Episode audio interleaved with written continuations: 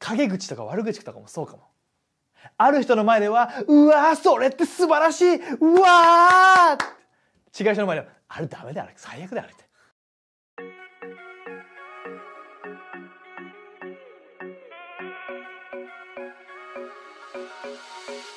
皆さんこんにちは。ライハース東京のたすけです。ヘルシーシンキング精霊の実シリーズへようこそ。この動画ではあなたが素晴らしい人生を生きるために必要な精霊の実について聖書から話していきたいと思います。精霊の実って何？ガラテアの5の22には俺たちの生活が神様の存在で満たされた時に9つの実を結ぶと書いてあります。愛喜び平安寛容親切善意誠実柔和自制。この9つの実がここのこの9つの実が人生にあったら最高じゃないですか？で今日は精霊の実の一つである誠実について話していきたいと思います。リアルな質問をさせてください。あなたは内側の自分と外側の自分が一致していますか？あなたは心で思っていることとあなたがしていることでそこに違いはありますか？それとも一致していますか？人の前のあなたと誰も見てない時のあなたは同じあなたですか？神様に対して他の人に対して自分自身に対して誠実でいますか？おおリアルな質問じゃないですか？誠実な人は信頼できるけど誠実誠実じゃない人って信頼しづらいってことってあるよね。できっとあなたは誠実な人だと思います。もうこの動画を見てるあなたきっと誠実素晴らしい。でも時には俺たちのもう誠実さには限界がある時があるかもしれない。時にはやるよって約束したことをやんなかったりとか。ある人の前で言ったことと他の人の前で言ったことが違かったりとか。でプレッシャーに負けて自分自身に嘘をついてしまうこととか。でそういう時ってあるかもしれない。陰口とか悪口とかもそうかも。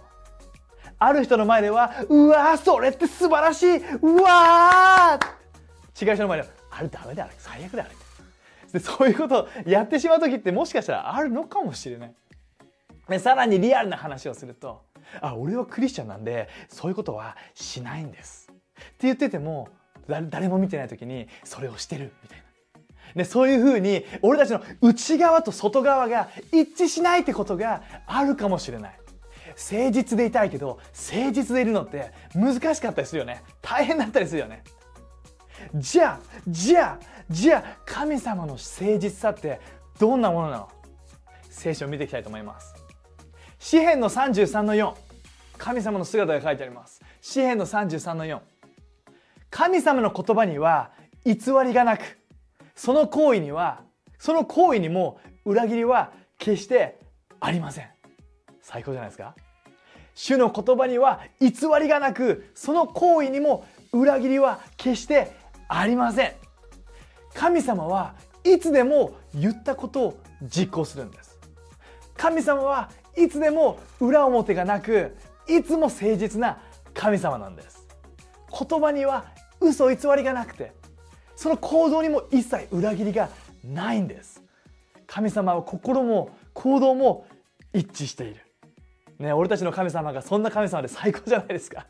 神様は誠実な神様なんです。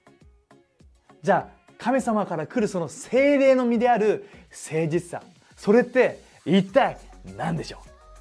精霊の実である誠実は心と行動が一致している誠実さ。精霊の実である誠実は心と行動が一致している誠実さ。ね俺たちの人生自分の力では誠実さに限界があるかもしれないけどもガラテヤの5の22にあるように俺たちの生活が神様の存在で満たされた時に俺たちは精霊の身である心と行動が一致している誠実さを持って生きることができるんです。なので今日も精霊で満たされてください。今週も精霊で満たされて誠実な人生を一緒に生きていきましょう。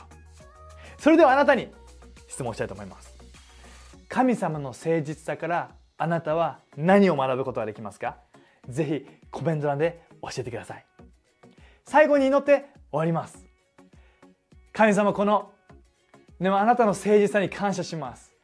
俺たちの弱さは時に自分に嘘をついてしまったり言ったことと違うことをしてしまう。心と行動が一致してしないってことがあります。でも俺たちをあなたの霊で満たしてください。あなたの存在で満たしてください。